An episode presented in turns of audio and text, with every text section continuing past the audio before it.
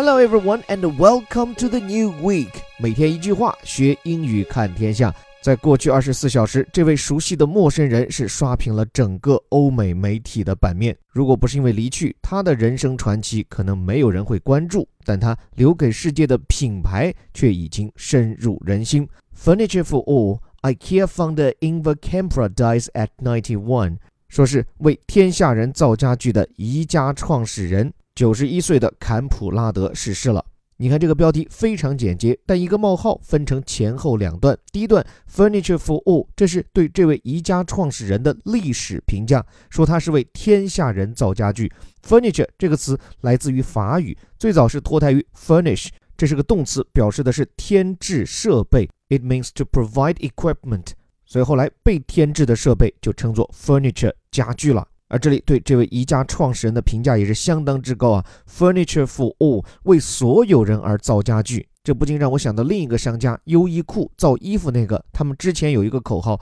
叫 Made for all，为所有人而造。关键他们的中文译法让人觉得非常惊艳，叫造福于人，福就是衣服的福，衣服的福非常贴切啊！所以这里这个 Furniture for all，我想各位也可以开脑洞显文采，我抛砖引玉，现想一个，比如说叫家天下。我觉得这也概括了这位宜家创始人对世界的贡献。后面冒号右边部分是对事件本身的客观陈述。注意这里，IKEA founder 这个发音叫 IKEA，第一个字母发作 I，不是我们中文音译的那个 E。其实这种中文音译跟它的英文原声不同的情况还真不少见。比如说打车软件，虽然在中国现在已经被滴滴击垮，叫做优步，它的英文本名应该念作 Uber，而不是很多人念的 Uber。那回到这里，像 IKEA 宜家，它的本名四个字母什么意思呢？其实前两个 IK 大家可以对应着后面这个人名 Ingvar Kamprad，就是这位创始人的姓名缩写啊。后面这个 EA 则是他出生和长大的瑞典南部的农场和村庄的名字缩写。所以这样一个首字母缩写而来的 IKEA 名字本身就饱含着浓浓的家的亲情和家乡的乡情。后面说他逝世年龄是九十一岁，dies at ninety one。注意时态是一般现在时，表示的是他刚刚过世。这是新闻时态运用的一个特点，一般现在时往往会表示刚刚发生的状态。接下来看正文：Ivar Kamprad, the IKEA founder who turned a small-scale mail-order business into a global furniture empire, has died at ninety one. The company said Sunday. 就说这家公司在周日的时候宣布说，Ivan Camprad 他是谁呢？是宜家公司的创始人，而且后面还跟了一个定语从句，turn a small-scale mail order business，是把一家小型的邮购公司发展为 into a global furniture empire，一家全球性的家具巨头。这么一位人物刚刚逝世了，享年九十一岁。首先遇到这样的长句莫紧张啊，掐头去尾会发现句式结构很简单，前面就是一个人名，后面就是 has died at ninety one，句子主干实际上就这么短，无非是中间两个逗号之间插入了不少内容。这当中这个内容 the IKEA found 这部分在语法上视作是同位语，因为它们在语法结构上都算作主语，而之所以用到同位语。其实就是为了对这个主语做更加充分的解释，因为这个人名世界人名太陌生了，所以要告诉大家这是宜家公司的创始人，并且还没完，还在后面加上一个漫长的从句来进行解释，说他最大的功绩就在于把这家小规模公司 a small scale scale 这个词表示的是规模或者是范围，小规模的 mail order business，这里这个 business 它指的是商家或者是公司。means corporation or company。这个 mail order 什么意思呢？就是那种我邮寄一份广告单到你名下，你收到以后，如果对广告上的内容感兴趣，就勾画一下，填上自己的账号信息或者开一张支票，然后寄回给我商家，我就按照这个订单进行发货。今天听来会觉得非常复杂，但是在没有网络的年代，这其实就是最早的网购啊。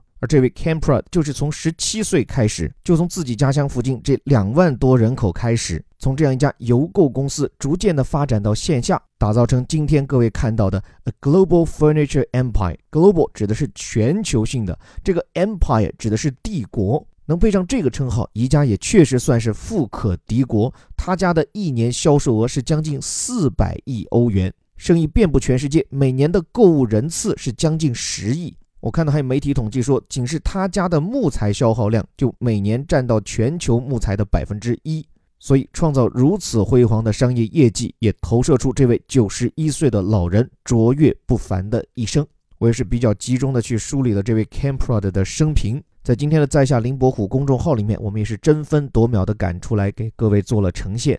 比较打动我的其实是两点哈，第一就是这位 Camprad 他的个人生活简直就如同苦行僧一般的朴素，不仅和一般披金戴银的暴发户不一样，就是和其他的欧美富豪相比，Camprad 也算独树一帜。作为全世界财富排名第八的人物，他不仅没有私人飞机，而且出行连商务舱、头等舱都不坐，只坐经济舱。吃饭挑便宜的吃，酒店挑便宜的经济连锁型住。更让人意想不到的是，他自称身上所有衣服都是从跳蚤市场淘来的二手货，就让人意想不到他的个人生活朴素到这种程度。甚至我觉得都不能叫朴素，那简直就对自己的一种吝啬，或者叫精打细算。但是，这位低调的富豪在生前少有的接受采访的时候，也提出，他承认自己精打细算，但觉得这没什么不好，因为所有宜家的顾客也都是这样精打细算的人，所以他不仅要求自己，也要求自己的高管们也都要这样精打细算的过日子，因为只有这样，你才能贴近你的顾客。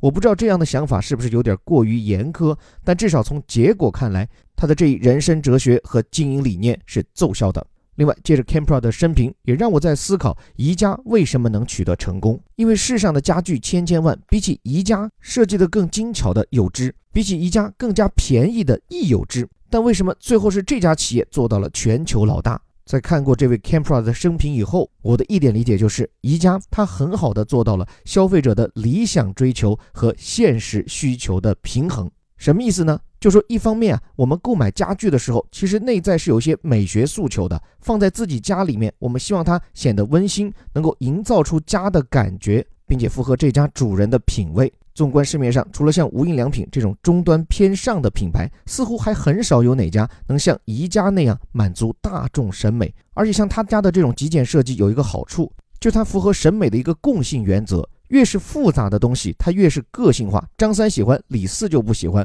而越是简单的线条、简单的配色，它越是符合多数人的共识。所以宜家的东西啊，特别体现北欧设计思路，就是看上去不能让所有人都感到惊艳，但是却能让所有人都觉得耐看。换言之，它符合大众审美的最大公约数。但与此同时，宜家它打破了好设计必然会带来高售价这样一个逻辑。Camprad 从他十七岁创立宜家开始，就致力于用好的设计辅以最便宜的成本。所以在原料上，宜家的东西啊，并不是质地最好的，这点大家都有共识。但是呢，它会让你看着舒服，而且在你需要用到的地方，它都满足你的功用和质量要求。比如说，我读到一个小的细节，很多书柜传统上它是把各个面都要上油漆的。但是宜家的书柜就不会，它只会在你看得到的那些面给你漆上漆，而在你看不到，比如说背面或者木板的底面，则不会上漆。这样一来，就显著的降低了成本，而同时又不怎么影响消费者的使用体验。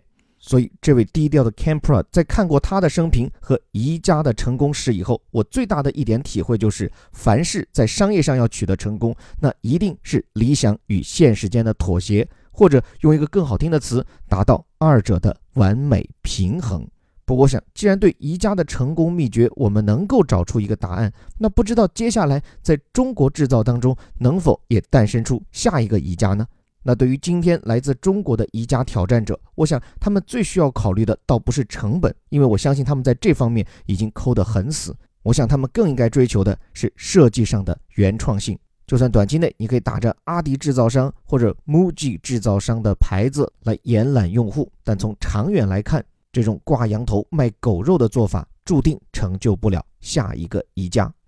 这里是带你看懂世界顶尖报刊头版头条的虎哥微头条。最后十五秒，小编刀挂脖子上，让我念广告。我们的顶级外刊精读二月即将到来，我们现在推出限时拼团，名字叫做“三人行必有优惠”。在我们的公众号下方扫码立即拼团，六六折啊！原价一百五一个月，现价只要九十九。在品质上我们有信心，现在不降成本降售价，欢迎各位观望群众来体验一把如何系统学英语，同时看懂世界，读懂中国。还是那句口号，我们每天一句话，学英语看天下。我是林伯虎，我们明天见。